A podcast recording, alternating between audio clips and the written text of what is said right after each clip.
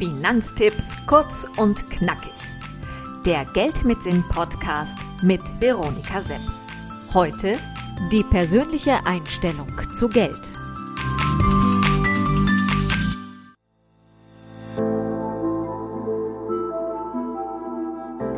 Kaum jemand spricht über Geld. Und wenn, dann erzählen wir uns doch davon, dass wir gerade günstig irgendetwas kaufen konnten. Geld ist irgendwie immer nur eine Mangelerscheinung. Es gibt nie genug davon. Und gerade jetzt mit der hohen Inflation haben alle den Eindruck, dass es vorn und hinten nicht mehr ausreicht. Geld ist ein Tauschmittel. Es ist weder schlecht noch gut. Nur was wir daraus machen, was wir darüber denken, macht es aus. Natürlich erleichtert es einem, Geld zu haben.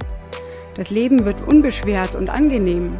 Doch von der größten Sorge, nicht sicher oder abgesichert zu sein, davor kann uns auch das Geld nicht bewahren. Interessant ist, dass eine Gehaltserhöhung gerade mal drei Monate eine positive Wirkung erzielt. Dann ist wieder alles beim Alten. Ab einem Gehalt von 70.000 Euro im Jahr nimmt das Glücks- und Zufriedenheitsgefühl nicht weiter zu. Viele erhöhen, wenn sie mehr verdienen, auch noch ihre Ausgaben, sodass ihnen wieder nichts bleibt und sie weiterhin im Mangel leben. Hast du schon mal darüber nachgedacht, was du mit Geld verbindest?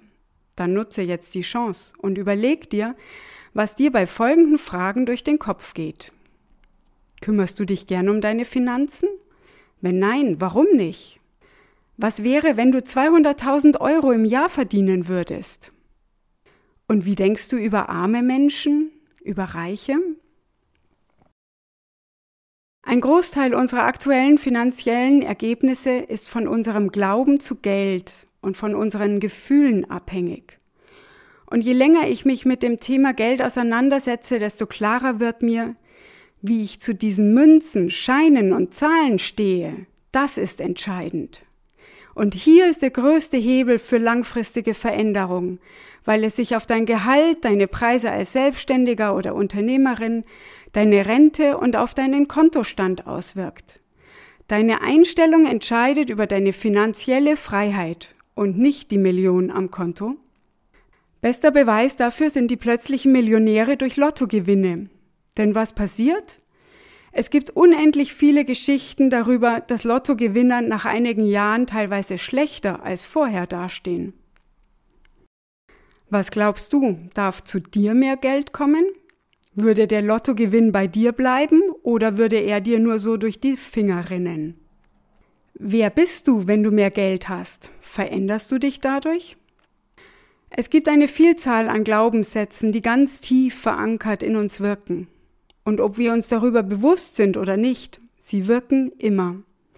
Deshalb, wenn du mit deiner persönlichen Finanzplanung erfolgreich sein willst, solltest du deine Glaubenssätze erkennen und überprüfen. Um diesen Glaubenssätzen auf die Spur zu kommen, ist es hilfreich, die eigene Geldgeschichte zu kennen. Wie bist du aufgewachsen? Waren deine Eltern großzügig oder sparsam? Eine Freundin von mir zum Beispiel kann nur zur Miete wohnen. Es hat lang gedauert, bis sie erkannt hat, warum.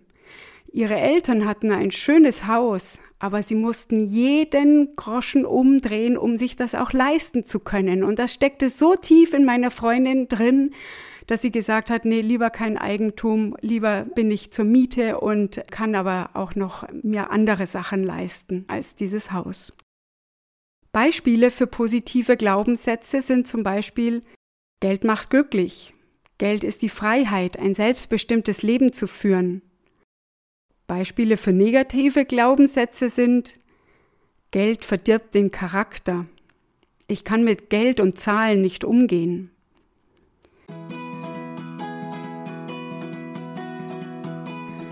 Du kannst deine Glaubenssätze ändern, wenn du das wirklich willst. Deine Gefühle beim Thema Geld ändern sich dann dadurch auch. Ich verdiene nicht genug Geld, um das zu bezahlen. Kannst du zum Beispiel durch ich kann es mir derzeit nicht leisten, aber es liegt nicht außerhalb meiner Reichweite ersetzen. Geld ist eine Energie, sie ist eine Strömung wie ein Fluss, sagt Ken Honda, der wichtige Bücher zum Thema geschrieben hat. Welche Energie soll durch dein Geld in die Welt kommen? Wofür gibst du dein Geld gerne aus? Hast du Freude, wenn Geld zu dir kommt und auch wenn du es weitergibst? Deine Einstellung entscheidet also zu einem großen Teil über deine finanzielle Freiheit. Willst du weiterhin im Mangel leben, im Es ist nie genug?